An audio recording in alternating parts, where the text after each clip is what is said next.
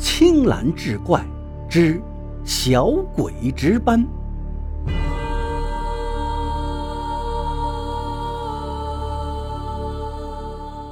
话说唐朝名相房玄龄和杜如晦，在没有发迹的时候，有一次两个人结伴从洛阳去长安，晚上住在旅店里，两个人饮酒畅谈。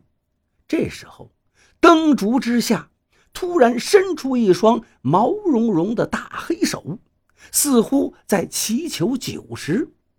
房杜二人好不惊讶。分别夹取了一块烤肉，放到那大手之中。过了一会儿，大黑手又伸出来了，两个人则各自斟酒一杯送给他，随后便不再出现了。酒足饭饱之后，房杜两人各自躺下歇息了。半夜时分，他们隐约听到外面有人接连不断的呼唤王文昂。忽然有应答之声从灯下传来，外面的声音道：“正东二十里外的村子呀，正在祭祀，准备了很多丰盛的美食，要不要一块去吃啊？”灯下应答：“我已经吃饱喝足了，况且还有公事，去不得了。感谢相邀啊。”外面则说道。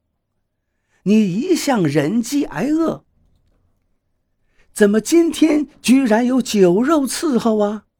再说你也不是衙门中人，哪里有公事可干呢？灯下的又说：“冥界大人让我来为两位宰相当差值班，还赏赐了酒肉，因而我就不去了。”外面就再也没有声响了。